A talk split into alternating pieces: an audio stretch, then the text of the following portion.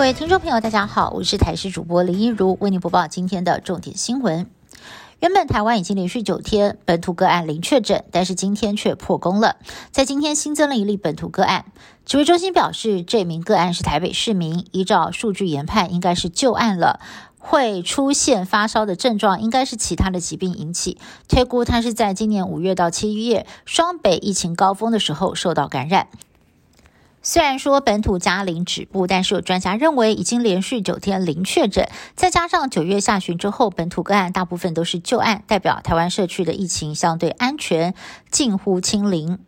屏东东港安泰医院三号在替造册长者施打莫德纳第二剂的时候，竟然不小心将八十八人打成了 A Z 疫苗。如今经过院方逐一关心，有二十位民众出现了发烧、头痛，还有酸痛等症状，其中有八个人比较强烈，到院急诊就医。而经过详细的检查，只剩下一个人住院观察。院方也决定要发放同场次一百人，一人五千元的慰问金，以及当天施打的三百三十位长者，如果身体不适就医的话，医药费是全免的。至于后续的惩处，还在调查当中。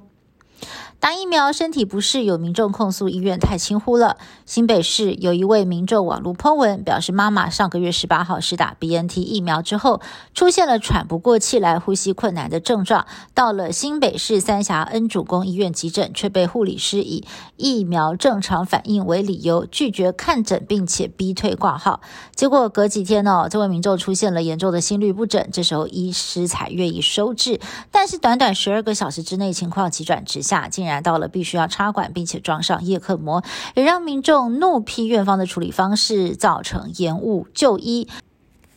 根本就是医疗疏失。对此，院方没有回应。新北市卫生局则说，有收到家属和院方通报疫苗不良反应，责任归属将继续的来厘清。台北捷运在二十四小时之内发生了两起两刀案件。一名林姓男子不满年轻乘客坐在不爱坐滑手机，他上前跟对方起了口角，随后更拿起了剪刀挥舞恐吓，吓坏了其他乘客。警方获报后，在台电大楼站将他逮捕，也发现呢他在九月的时候在捷运和他人发生了碰撞，也曾经不满两刀。而另外还有一名蔡姓男子，则是带着水果刀搭捷运，民众发现有异状报案，警方到场。之后，他供称自己一时恍神，也不晓得为何拿刀来搭捷运。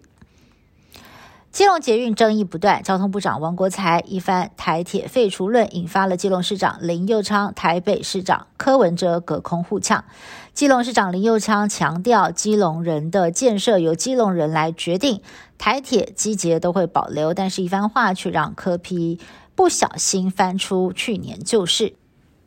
科批爆料，当时四首长会议，林佑昌曾经要求删除记录，不要提到基捷台铁，只能二选一。柯文哲就炮轰林佑昌没有勇气跟市民讲实话，林佑昌则回呛，根本是恶意抹黑。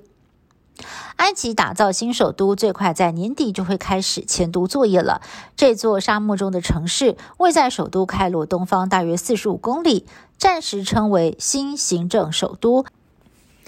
估计人口将会达到六百五十万，分区规划大量采用智慧科技、洁净能源，还会有一座比纽约中央公园大一倍的都会公园，全力发展经济的埃及政府满心期待。但是目前埃及的贫穷问题严重，不少人认为这个新都只是上层阶级独享的天堂。以上新闻是由台视新闻部制作，感谢您的收听。更多新闻内容，请您持续锁定台视各节新闻以及台视新闻 YouTube 频道。